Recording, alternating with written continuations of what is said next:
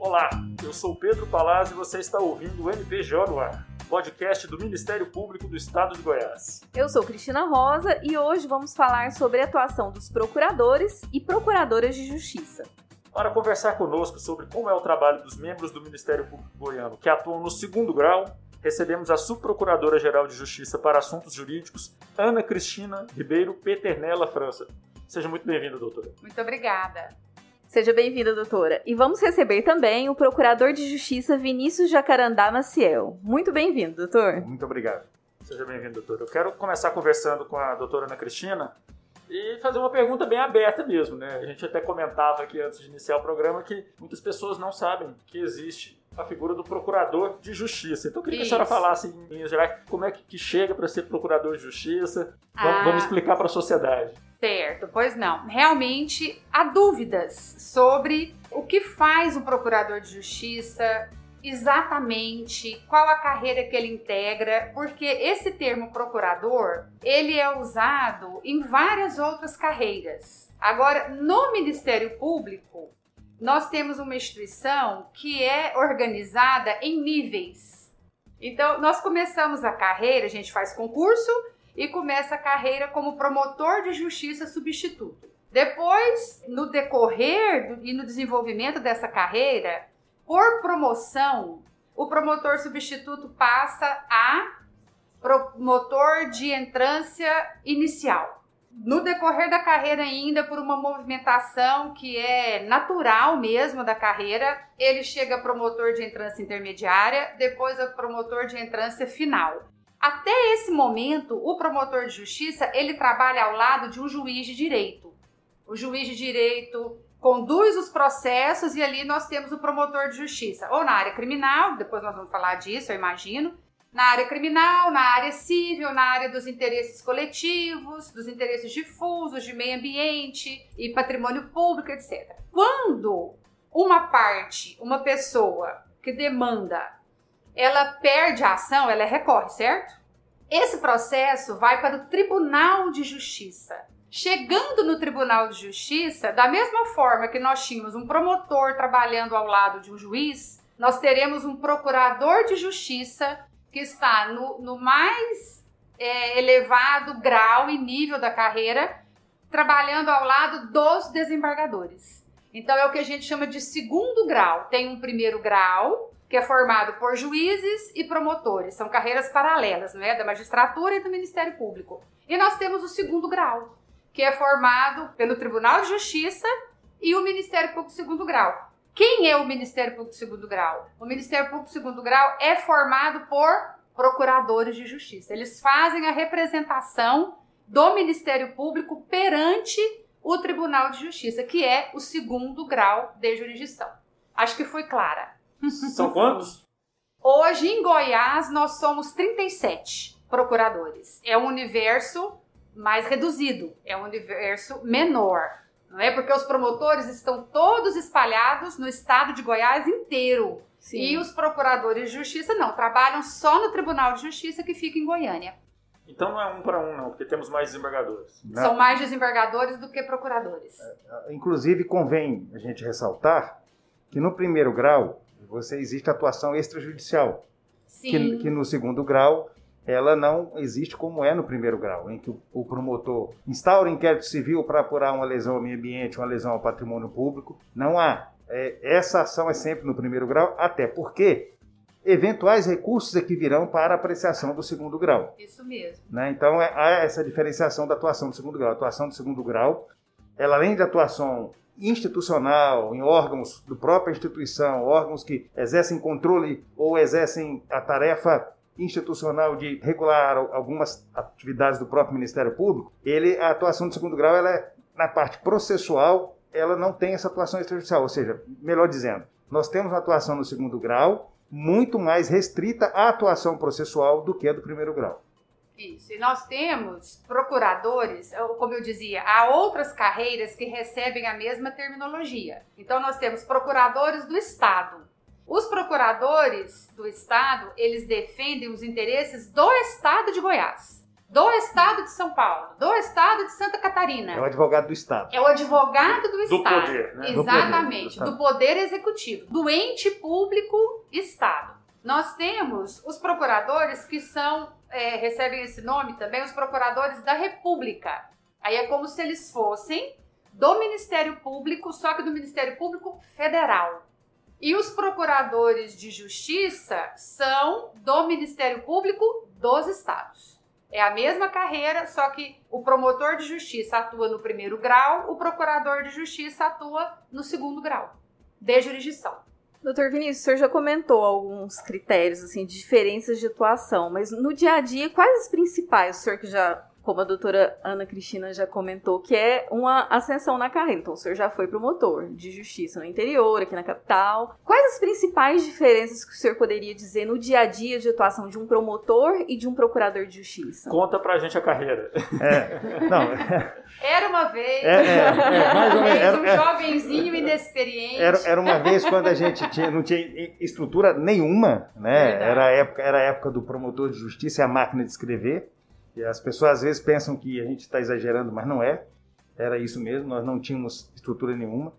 Não, não tinha o apoio que existe hoje, a instituição não tinha o tamanho que ela, que ela tem hoje, a instituição não tinha o corpo que ela tem hoje. Então, a gente, atuação, basicamente, eu que fui muito tempo de promotoria é, extrajudicial, de promotoria, né, ultimamente atuação na defesa do cidadão, da saúde, é, o segundo grau você tem quase nada de, atendimento ao público. São situações muito peculiares. O primeiro grau, os promotores de justiça, em razão justamente da necessidade de defesa desses direitos que a gente tem hoje, que são tão importantes, são tão caros ao cidadão, direito à saúde, direito à educação, proteção da infância e juventude, direito a um meio ambiente saudável, direito a, a uma administração pública que haja com princípios éticos e probidade. Essa atuação no primeiro grau, ela depende muito dessa informação, Essa dessa estrutura, estrutura, do é, atendimento ao público que traz as- a- ao conhecimento, da atividade investigativa.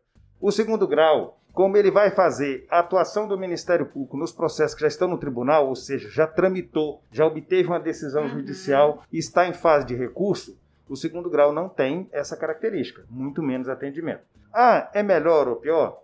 Eu posso dizer que as expectativas que a gente tem são diferentes, mas que a gente consegue construir muita coisa independentemente dessa diferença na carreira. Uhum. É, entendeu? É isso que eu costumo entender. As expectativas são diferentes. Mas é muito importante a atuação. Eu acho que a gente tem que valorizar o segundo grau. E eu tenho, eu tenho convicção, pelo que eu tenho visto, que a nossa atuação, tanto no primeiro grau como no segundo grau, torna o Ministério Público do Estado de Goiás um Ministério Público bastante forte e diligente. Então, para que a população entenda, ah, o, o procurador de justiça ele não ingressa com uma ação, ele não inicia um procedimento. Em alguns casos, sim. Em alguns casos, sim. No geral, não, é quando, como disse o doutor Vinícius, o processo já tramitou, não é? O promotor, para ficar claro, o promotor instaura um inquérito. Chega, ele recebe alguém, o promotor faz muito mesmo atendimento ao público. Então chega lá na comarca do interior do estado, é, Urutaí chega uma denúncia de desmatamento irregular, que ou o manancial de abastecimento público tá- está poluído. O promotor de justiça, ele tem o poder e o dever de instaurar uma investigação. Então ele vai requisitar dos órgãos próprios que seja feito um laudo, que seja feita uma perícia, que aquilo seja verificado, constatado, e tal. Ao final dessa investigação, o promotor de justiça, conforme for o problema, conforme o problema se desenvolver e acontecer, o promotor de justiça ele pode arquivar aquela investigação. Então ele vai lá, verifica e fala assim: não, é, recebe um laudo fala: não, aquilo é- era um fazendeiro que não gosta do outro fazendeiro e fez uma denúncia que é uma denúncia falsa. Esse desmatamento não aconteceu. Ou essa agressão, aquela nascente, aquele curso d'água não aconteceu. O promotor de justiça, então, ao final dessa investigação, ele faz uma promoção de arquivamento. Nesse momento, obrigatoriamente, ele tem que enviar, encaminhar, mandar esses autos ao grau superior do Ministério Público. Ele vai mandar para quem? Para procuradores de justiça. Então aí nós temos um conselho que chama Conselho Superior do Ministério Público, que por lei tem o dever de avaliar aquele arquivamento para ver se o promotor tá certo, se não tá certo, se podia fazer mais alguma coisa, dar mais uma investigada, promover mais alguma diligência tal. Então, esse trabalho, de, no final desse, dessa investigação, desses inquéritos que o doutor Vinícius mencionou, de defesa do meio ambiente, do patrimônio público, do consumidor, o final, se houver o arquivamento, esse final será avaliado pelos procuradores de justiça, que uhum. são eleitos pra, no prazo de um ano, agora está até pensando em passar para dois anos. Eles compõem um órgão, são cinco, mais o procurador-geral e o corregedor-geral. Eles vão avaliar esse trabalho na área dos interesses difusos e coletivos, para ver se algo pode ser feito ou não. Se ao final de uma investigação como essa o promotor entender não, realmente houve agressão ao meio ambiente, eu preciso que isso seja reparado. Ele chama aquele fazendeiro ou aquele agressor ou quem desmatou, fala: escuta, vamos fazer um, um ajustamento, vamos fazer um ajuste, vamos chegar num acordo. Você planta lá de novo ou você é, conserta aquilo de alguma forma. Você aceita? aceito. Aí o promotor vai fazer o quê? Um termo de ajustamento de conduta. Da mesma forma, isso vai passar de novo pela avaliação dos procuradores de justiça. Se o promotor chamar o cidadão, o cidadão falar: não, não vou fazer nada, não vou recompor, não vou indenizar, não vou reflorestar, aí o promotor tem que fazer o quê? Promover uma ação, certo? Vai promover uma ação, o juiz vai julgar, condena o cidadão a fazer o que ele tiver que fazer esse cidadão vai falar o quê? Vou recorrer, eu vou para o tribunal porque eu fui condenado e eu não quero ser condenado, não é justo. Ele recorre. Vem para o tribunal. Quando chega no tribunal, o desembargador vai fazer o quê? Eu quero ouvir o Ministério Público. Eu quero saber de novo o que, que o Ministério Público tem a dizer sobre esse caso. De novo, vai para quem? Para um procurador de justiça. É, é até interessante porque no processo fica muito claro, né? Há o processo, uhum. há um recurso, e o procurador de justiça é quem representa o Ministério Público na tramitação daquele recurso. Mas eu acho que é muito importante também a gente ressaltar, e eu vou enfatizar o que a doutora Ana Cristina falou, que todo esse sistema que a gente tem de garantir a atuação do Ministério Público na defesa dos interesses, dos direitos que nós comentamos, saúde, cidadania, é, meio ambiente, patrimônio público, ele também possui um, uma garantia da própria efetividade desse, desse sistema. E essa garantia ela ocorre como? Quando o próprio sistema exige que um órgão colegiado, que é um órgão de procuradores de justiça, um órgão de segundo grau, é o órgão que faz essa aferição se a atuação daquele promotor, quando ele arquiva, quando ele faz o ajustamento de conduta, se ela foi correta. Ele não faz aquilo para apenas para encerrar, é para ver se aquela atuação foi correta do ponto de vista da garantia dos direitos do cidadão. Verdade. Porque nós somos Ministério do Povo, nós temos que trabalhar em prol do cidadão. Então, é, essa, esse é um momento que a gente vê a importância do, do Procurador de Justiça. É quando há esse controle de efetividade. Entendeu? Não é só para chancelar uma atuação do promotor de justiça. É para chancelar desde que se tenha observado todos os requisitos e, garanta, e se garanta aquele direito do cidadão.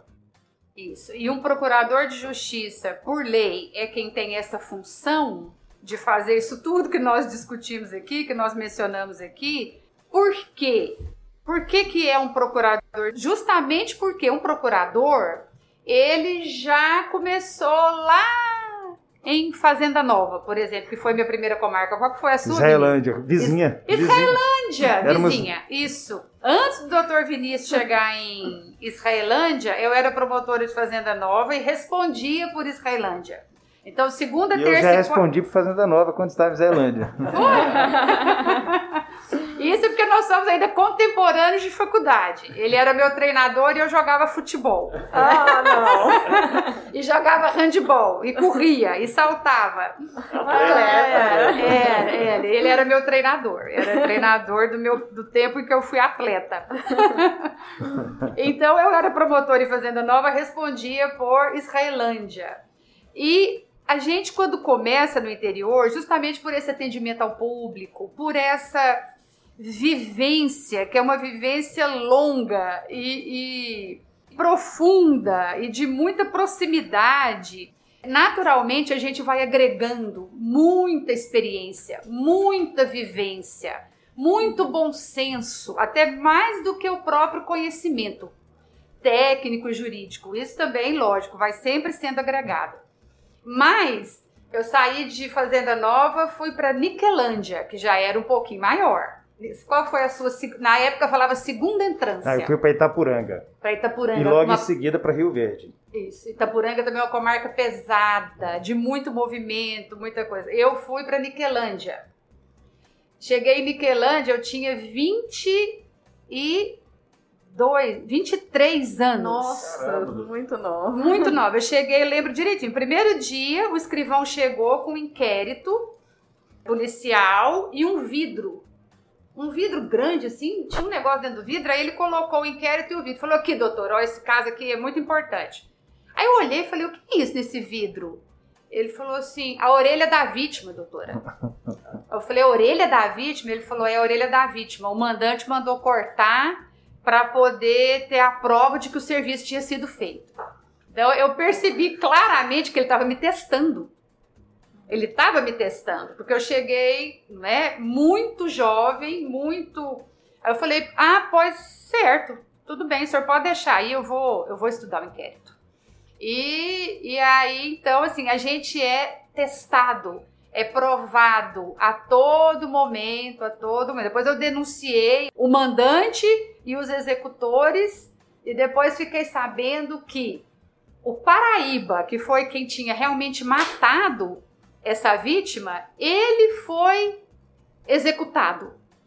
Então, olha bem o clima, né? No, em Niquelândia foi assim ele foi executado. Eu falei, falei nossa, a coisa é, é, é grave, é, é, era pesada. Então, isso é, isso é uma história minha, que aconteceu em uma comarca, depois eu fui para Formosa, que é uma comarca também de muito movimento, de muito problema social, muito pesado. Doutor Vinícius foi para Rio Verde, que é uma cidade muito rica, né? Mas. Eu é. permaneci em Rio Verde durante 18 anos. 18 anos? 18 anos.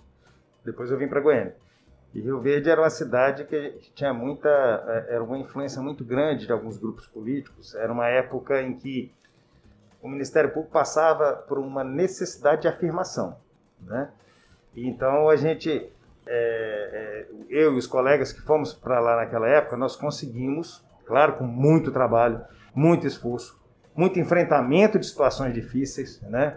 Nós conseguimos por a instituição começar, a nós ajudamos a fazer a instituição chegar ao que é hoje na nossa conduta naquela época. Isso eu tenho certeza. Sem não dúvida. foi fácil, foi difícil. A instituição não nasceu como está hoje, com esse alcance que ela tem, com essa importância, com esse reconhecimento que ela tem da sociedade. Então foi uma, uma, um momento muito de muita luta, de muito trabalho. E é interessante porque ao você vivenciar esses momentos, essas situações peculiares, como a doutora Ana Cristina falou, uma delas aqui, eu também tive outras interessantes, a gente acaba criando uma experiência institucional, uhum. além da experiência de vida, que é muito importante quando você está no segundo grau. Você saber que determinadas agruras que os colegas passam no interior, por que, que elas existem, como elas existem, né, e saber da dificuldade eh, e saber que o Ministério Público, ao cumprir os mandamentos constitucionais que ele tem, ele tem uma a missão muito importante, mas ele tem o que regras a seguir. O Ministério Público, é justamente por ser uma instituição democrática, não pode agir com arbítrio, com excesso de força. Então, é muito importante as pessoas terem essa noção. E o segundo grau é relevante uhum. para que a uhum. gente tenha na instituição isso bem claro, bem estabelecido. É, agora, vocês imaginem, né? Isso é a minha história de vida dentro do Ministério Público. Uma longa história. Eu tenho 30 anos de carreira. O doutor Vinícius tem outro, só em Rio Verde, 18 anos numa comarca como Rio Verde. Nós temos 37 procuradores. Então vocês imaginem a carga de experiência, de vivência, de conhecimento, de conhecimento assim, desde a natureza humana até de, de, de, conhecimento técnico mesmo e da história e da construção do, da própria instituição. Não é? Quem conhece a instituição, é, e muitos vieram antes de nós também. E cada um que vem coloca seu tijolo, coloca sua força de trabalho, sua energia, sua inteligência em prol do, do crescimento da instituição. Então, os procuradores de justiça, eles são a soma disso tudo. Não é? E o colégio de procuradores, que é onde, onde se reúnem todos os procuradores de justiça, o Conselho Superior, a que nós fizemos referência, o órgão que nós fizemos referência, que analisa esse trabalho do, dos colegas de primeiro grau na área dos interesses difusos e coletivos, é, perante o Tribunal de Justiça ou, ou perante os outros poderes, os procuradores, eles são o resultado dessa história.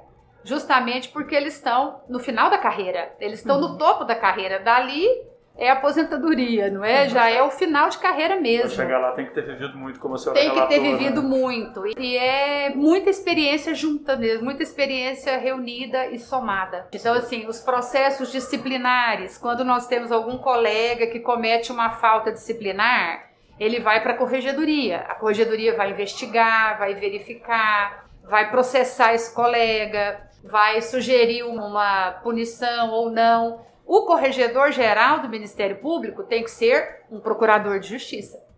Porque ele já tem tanta vivência, ele já, já, já viu tanta coisa, já resolveu tanto problema, já funcionou em tantos os casos que ele vai ter condições muito melhores de avaliar aquele colega, de ter o um bom senso para julgar um colega, não é? Se tiver um recurso, esse recurso vai para onde?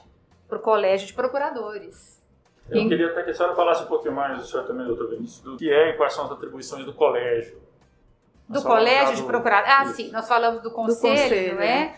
O colégio reúne aqui todos os procuradores de justiça. Tem alguns estados que o número de procuradores é tão grande que eles têm que ter um órgão especial. Então são alguns. Aqui em Goiás ainda é possível, não é? A gente, nós somos 37, sob a condução e a chefia do procurador-geral nós nos reunimos. E o Colégio de Procuradores tem, numa, numa atividade. Bah, depois você me ajuda, Vinícius, aí Vamos lembrando. Lá. Mas, por exemplo, a gente é dividido em comissões.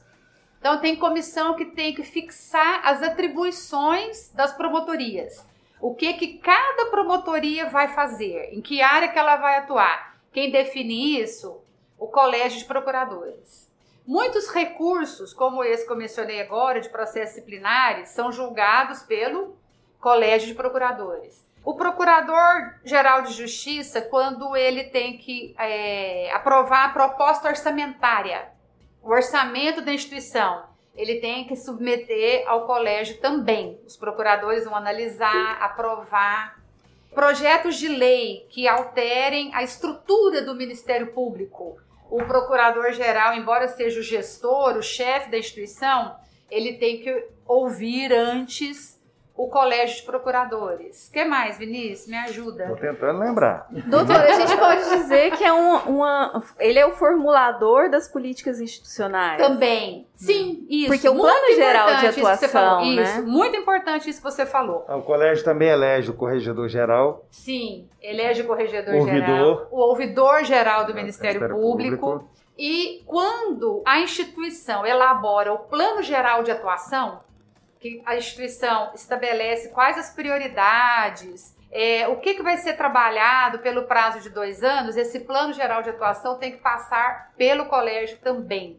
Então, é, é uma instância que ela é administrativa, ao lado do procurador-geral em algumas situações, é correcional em algumas situações, é, às vezes tem uma, uma atividade que é uma atividade de orientação, então, é um, é um órgão realmente muito importante. E é uma coisa que a gente sempre diz lá também, é um órgão perene.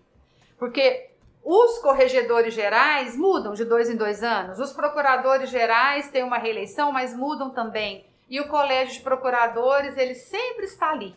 Ele dá uma, uma estabilidade para a instituição. Ele, ele é um norte, ele é uma referência. Muito importante. Até porque carrega essa maturidade dos integrantes, Sim, né? isso, Eu uma que é o- maturidade o muito grande grande. diferencial. Exatamente, é uma maturidade muito grande. Inclusive, a gente aprova. Não, é o conselho que aprova o quadro geral de Não, antiguidade? é o conselho, é o conselho. É o conselho, É o não é? Se tiver recurso, aí é que vai para o colégio. Aí vai pro colégio. Aí os mais E o antigos. conselho, e o ali. conselho, ah, é bom, então a gente já estava esquecendo. O conselho, que também é um órgão colegiado, do, Sim. composto por procurador de justiça, é o responsável pela movimentação na carreira.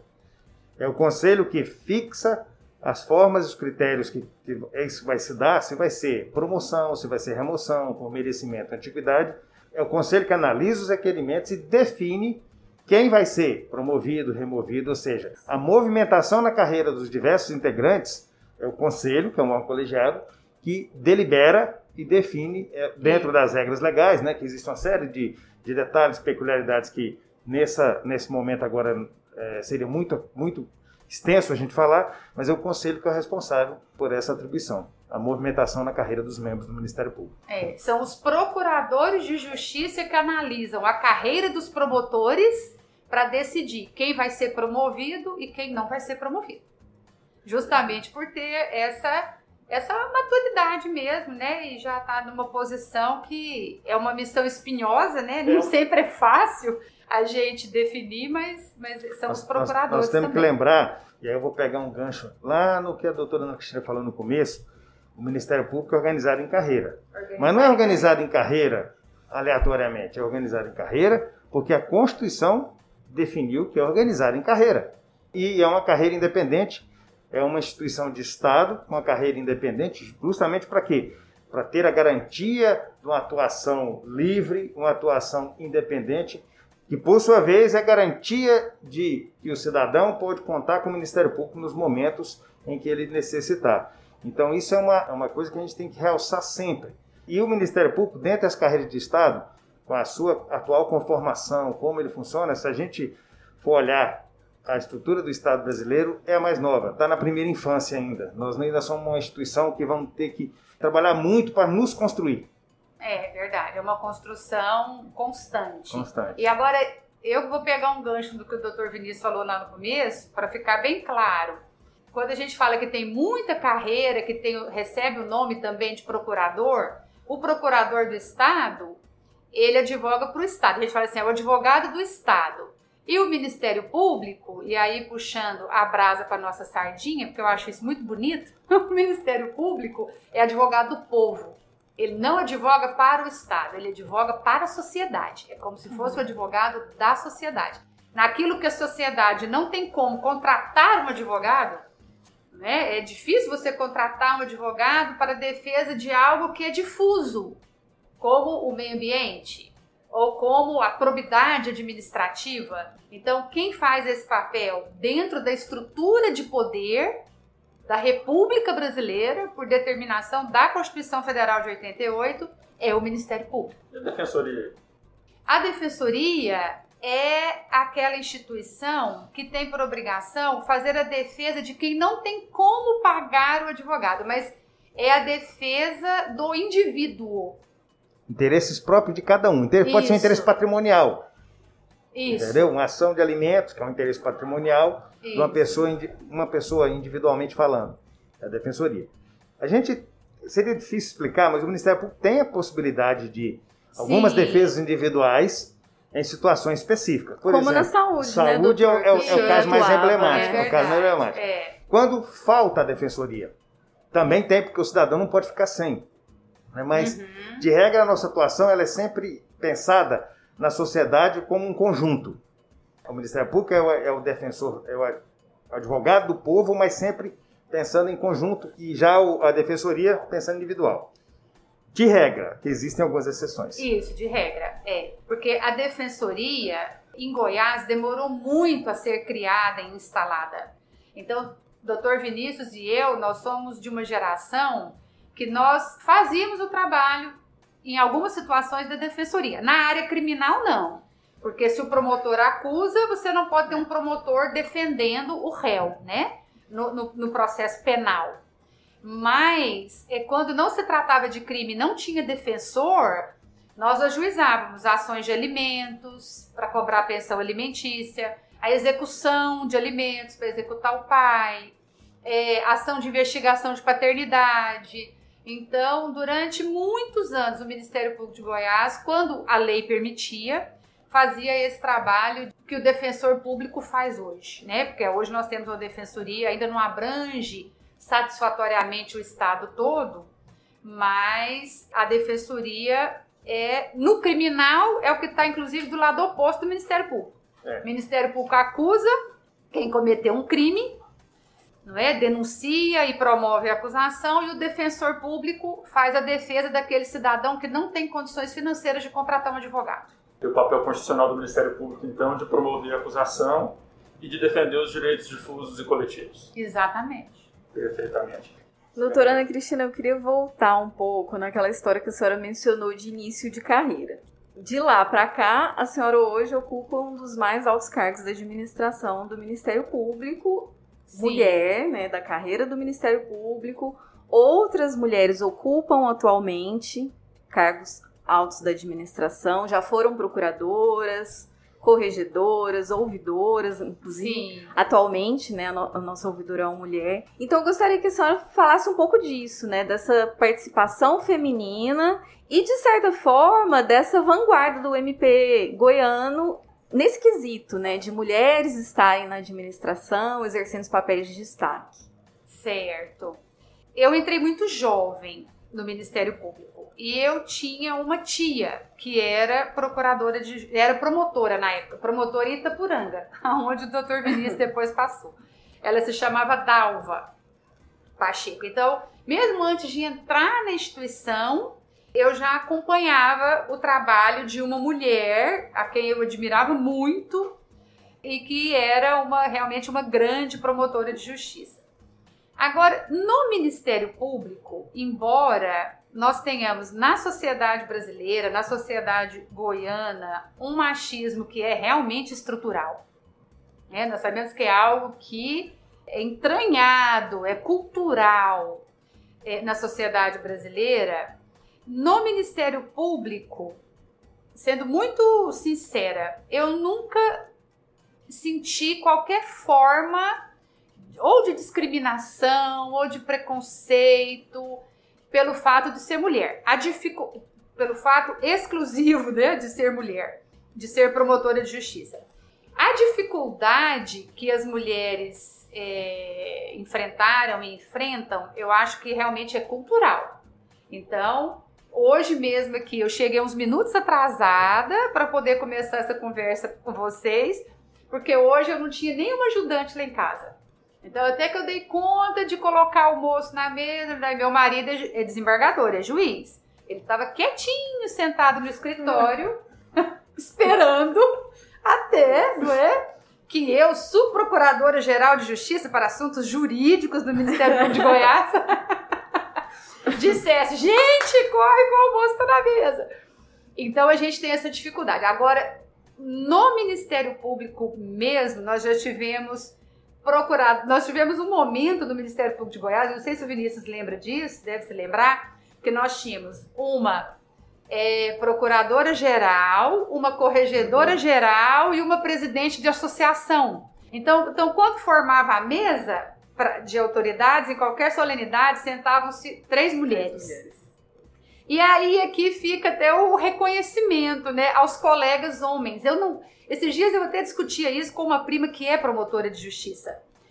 Promotora de justiça no Distrito Federal. A gente fala assim, porque no judiciário a gente nota que é diferente. Ainda há uma resistência. É, é. E no Ministério Público eu nunca, nunca senti, eu não sei se é porque os homens do Ministério Público têm uma formação que é uma formação pelo curso que fazem, não é? Que é direito, uma formação humanista ou uma formação em que a, as cabeças são mais preparadas para essa igualdade, para esse tratamento realmente igualitário, em que cada um constrói a sua carreira. Lógico que nós temos as dificuldades próprias, não é? A mulher do dia a dia, do né? dia a dia, de quem é mãe, de quem engravida, de quem tem que fazer júri com sete, oito meses de gestação, não é? Nós temos toda, a mulher tem realmente todas essas dificuldades. Mas, sendo muito sincera, eu fui muito feliz aqui, sou muito feliz aqui, muito respeitada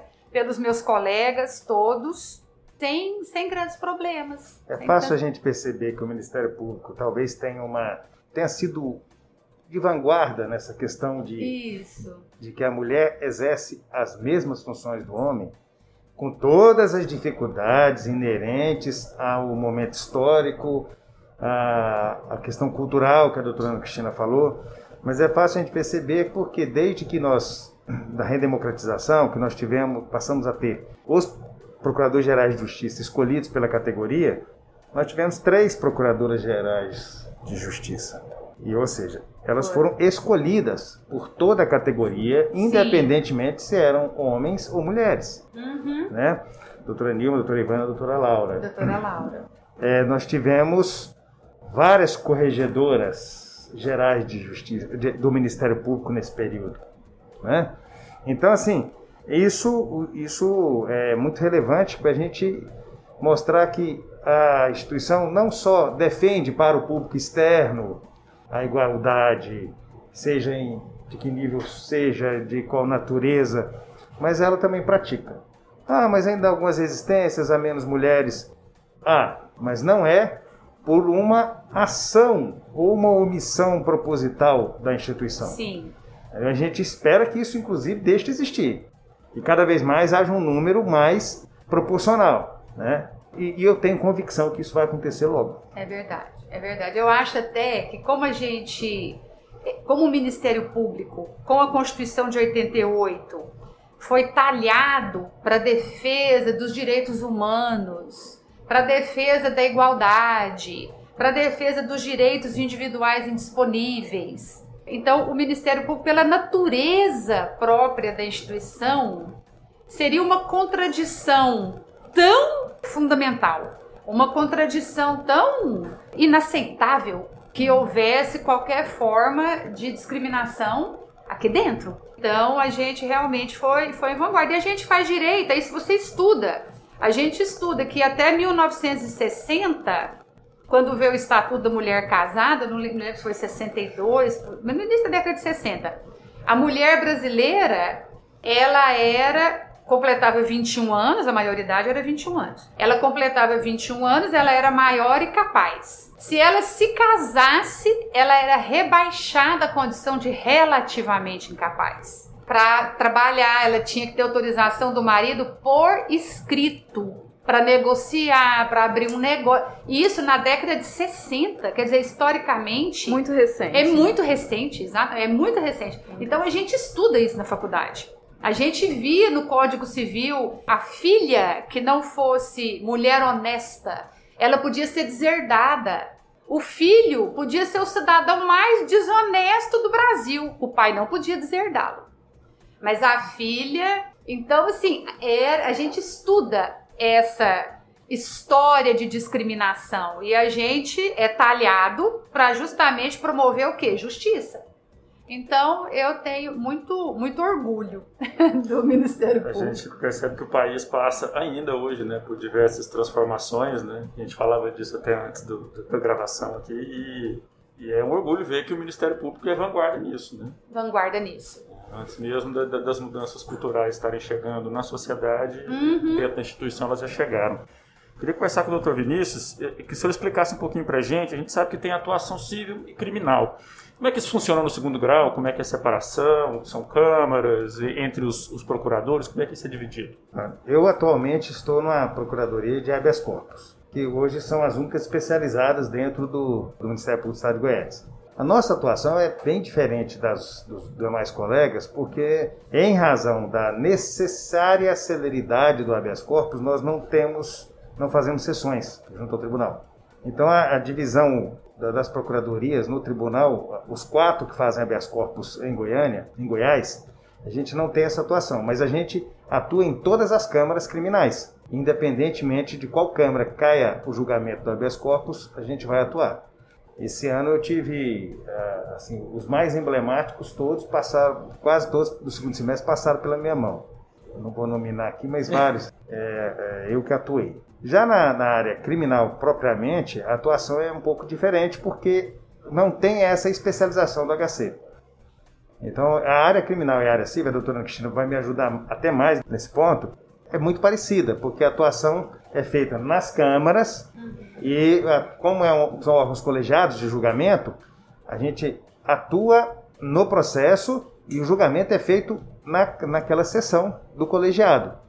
E aí depois volta para a gente para saber se você vai recorrer ou não, se o Ministério Público vai recorrer ou não. Mas basicamente há uma diferença do HC para o crime e para a atuação civil.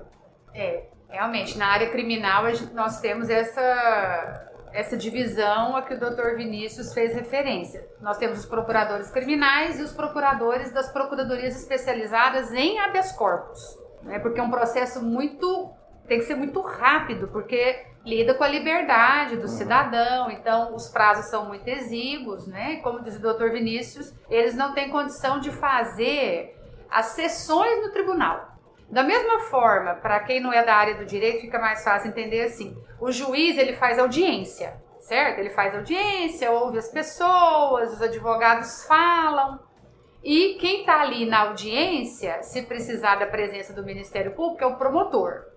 No Tribunal de Justiça, no segundo grau, os desembargadores eles não fazem audiência, eles fazem uma reunião que se chama sessão de julgamento. Então é o momento que os desembargadores se reúnem para julgar os recursos. Porque nesses casos eles não julgam sozinhos. O juiz julga sozinho, o desembargador julga com os colegas dele. E aí, quem vai para essas sessões de julgamento no tribunal é o procurador de justiça. Do mesmo jeito que o promotor vai lá fazer audiência com o juiz, o procurador de justiça vai participar da sessão junto com os desembargadores, representando o Ministério Público ali. E nos habeas corpus eles não têm tempo, não têm possibilidade de fazer essas sessões. Na área civil, no Ministério Público de Goiás, nós não temos especialização. Então, nós temos os procuradores criminais e de habeas corpus, e o que não for matéria criminal de habeas corpus, vai tudo pro civil. Aí, processos de família, os mandados de segurança, é, o inventário, as ações de improbidade administrativa, as ações civis públicas de meio ambiente, consumidor, as ações da infância, aí vão todos para os procuradores que são da área civil. Eu tenho uma dúvida, é, porque assim, uma das características principais da carreira do Ministério Público é a independência funcional. Então, o promotor atua, né, de acordo com a independência dele, assim como o procurador. Mas nessa diferença de grau de jurisdição, existe algum alinhamento, alguma, eh, vamos dizer assim, uma troca de ideias entre primeiro e segundo grau ou não? É, é, prevalece a independência funcional? Em última análise, prevalece a independência funcional. Uhum. Mas o, o Ministério Público tenta, né? É uma tentativa, como a gente é um órgão uno, indivisível, a gente sempre tenta manter uma, uma mesma orientação. É muito difícil, por quê? Porque, como diz o ditado popular, cada cabeça uma sentença, não é? É sempre assim, cada cabeça uma sentença. E da mesma forma que o tribunal, a todo momento, reforma a decisão, do, a sentença do juiz, a sentença do juiz chega, os desembargadores reúnem e falam assim: não, essa parte aqui da sentença não está certa.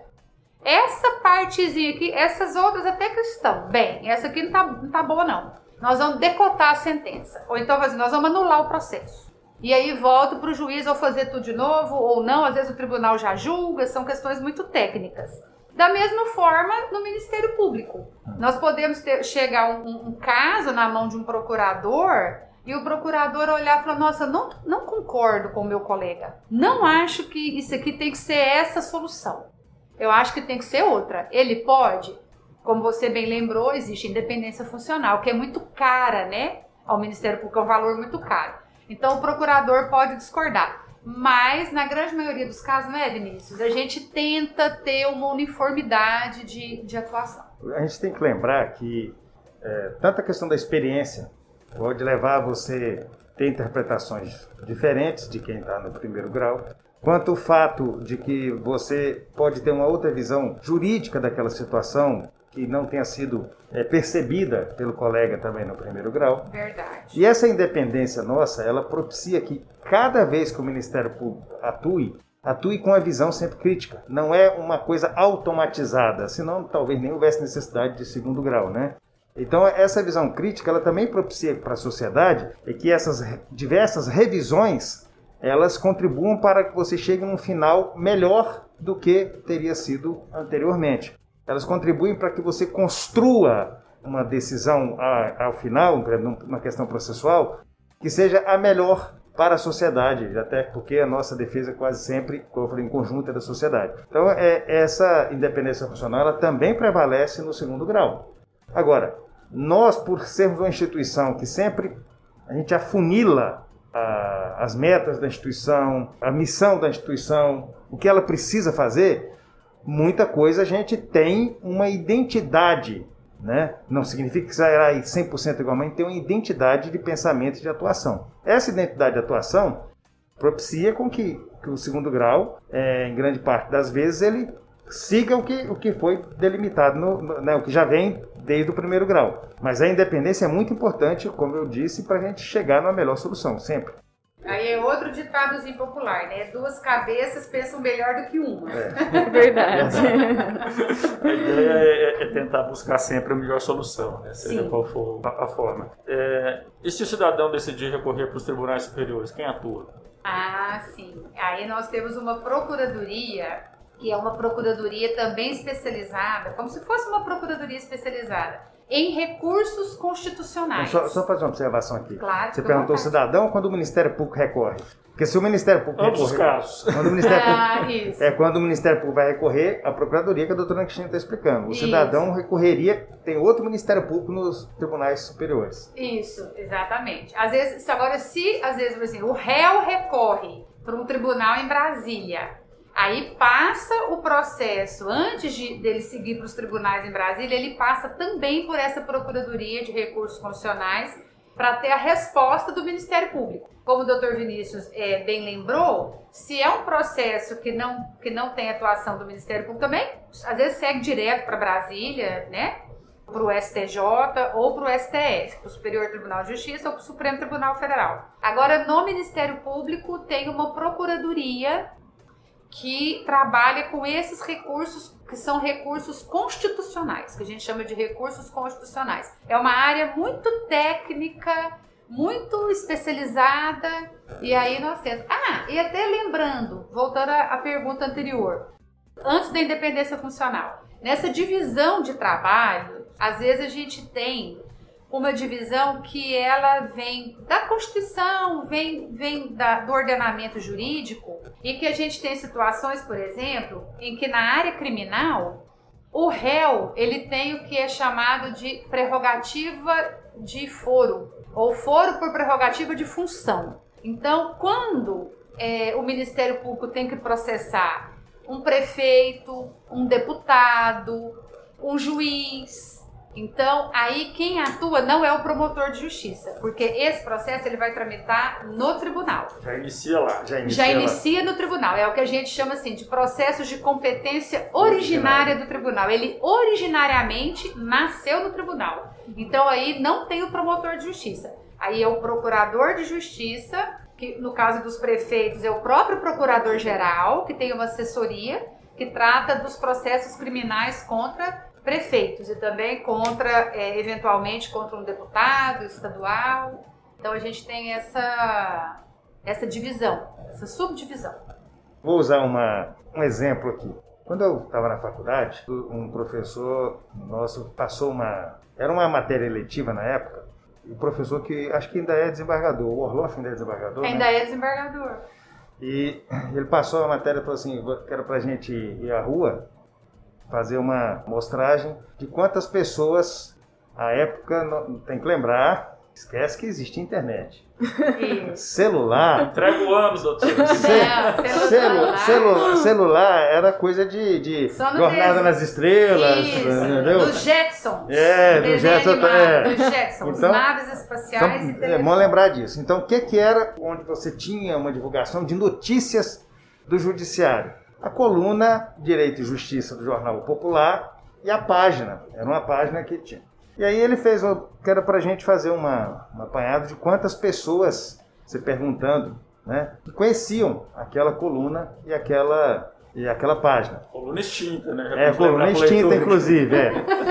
E, e, o interessante é que, eu não me lembro quanto foi, mas era uma coisa absurda. Você pergun eu perguntei para não sei quantas pessoas, acho que um ou dois.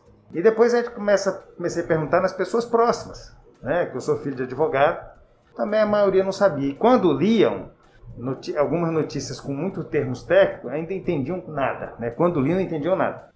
E mesmo notícias que eram mastigadas para as pessoas entenderem, interpretavam às vezes da forma mais é, é, diversa possível. E por que, que eu estou fazendo essa observação? Para a gente ver que a gente, nós estamos fazendo aqui uma conversa, um papo, em que nós estamos explicando para as pessoas como funciona. Né? Porque por que da necessidade dessas divisões? Para que as pessoas entendam que tudo isso que é feito em numa finalidade maior, que é garantir ao cidadão que essa instituição funcione em razão do cidadão e para o cidadão. Porque para deixar claro que isso aqui não é uma coisa fantasiosa, nem uma coisa cheia de, de meandros inexplicáveis para que a pessoa não entenda, não é isso. Essas diferenças existem porque elas têm um porquê e uma necessidade. E para a instituição poder trabalhar melhor. Daí a necessidade também da instituição ter seus quadros preservados, a quantidade de pessoas, ser, ser uma carreira atrativa para que quem venha saiba que vai ter que se dedicar. É uma atividade exclusiva, você não pode ficar. Não é, não é uma, um bico. Né? Então é interessante para a gente tentar trazer para o cidadão essas informações de uma forma mais explicativa né, na, lingu na linguagem do cidadão, com menos termos técnicos. Nós nos atemos aqui o tempo inteiro a evitar ficar trazendo termos jurídicos, termos que dificultariam a compreensão. Era isso. Eu acho que a gente conseguiu cumprir esse objetivo, né, de falar certeza. uma linguagem comum para que todos Acessível, entendam. Né? Isso. Isso. Esse é o objetivo do podcast, né? Sem o juridiquês, né? juridiquês que às vezes até nós mesmos temos dificuldade de entender. É. Quiseram nós falar latim. Eu acho que nós não falamos nem uma palavra em latim. Não, não só não. Escola, mas a escola já está consolidada. Já.